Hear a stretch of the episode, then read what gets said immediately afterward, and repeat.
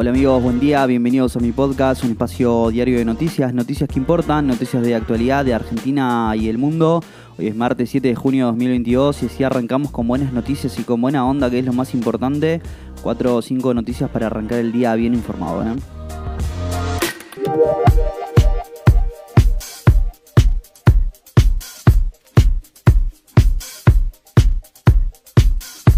Feliz Día del Periodista. Ayer la novela de Matías Culfas y sus cruces con Cristina Kirchner de, sumó nuevos capítulos. Al mismo tiempo, Alberto Fernández presentó el proyecto de renta inesperada y señaló que el Congreso tiene la obligación de aprobarlo. Vamos a los detalles. ¿eh?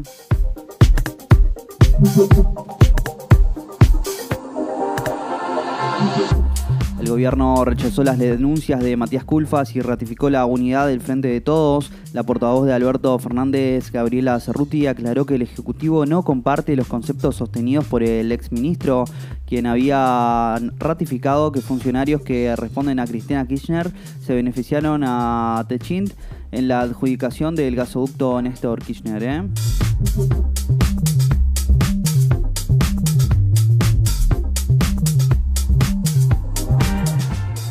Alberto Fernández presentó el proyecto de renta inesperada. Sacar esta ley no es una obligación del Frente de Todos, es una obligación de todos los diputados y los senadores. A más de un mes y medio de su anuncio, el gobierno presentó oficialmente el proyecto para agravar la renta inesperada de las empresas que se beneficiaron con la suba internacional de los precios de la energía y los alimentos tras el inicio de la guerra entre Rusia y Ucrania.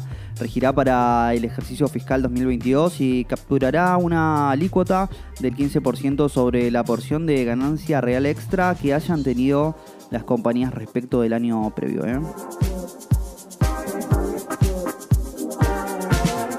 Comenzó la cumbre de las Américas en la que Joe Biden busca evitar un fracaso ante diversas deserciones. La ausencia de varios mandatarios, según algunos expertos, podría convertirse en un motivo de bochorno para el presidente estadounidense Joe Biden, a quien le ha costado imponer el liderazgo en su país en una región con un alto nivel de desconfianza hacia Estados Unidos y hacia donde la influencia de China ha crecido. ¿eh?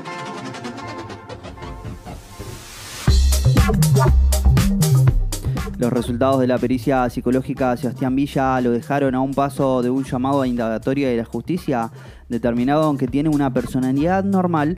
Ahora la fiscal deberá convocarlo para que brinde su testimonio. El delantero colombiano de Boca fue denunciado por abuso sexual por parte de una joven con la que tuvo una relación hasta junio de 2021.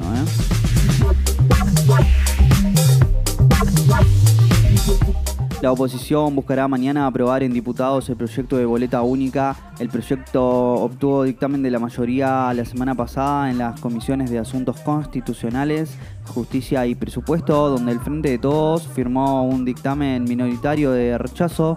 La oposición necesita 129 votos y ayer las cuentas se ajustaron. Contaba con 132 apoyos, pero no está Mario Negri el jefe del bloque radical en diputados dio positivo de COVID-19.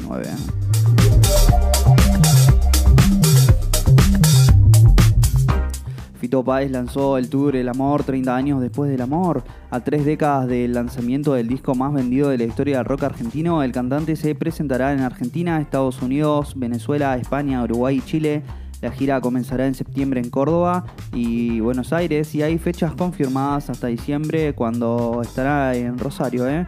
Los tickets para el show en Buenos Aires podrán adquirirse de las 11 del jueves en la web de movistararena.com.ar. ¿eh?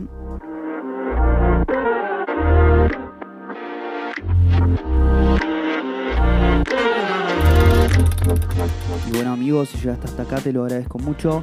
No olvides suscribirte, darle al follow y compartir. Te espero mañana con más noticias. Chau, chau.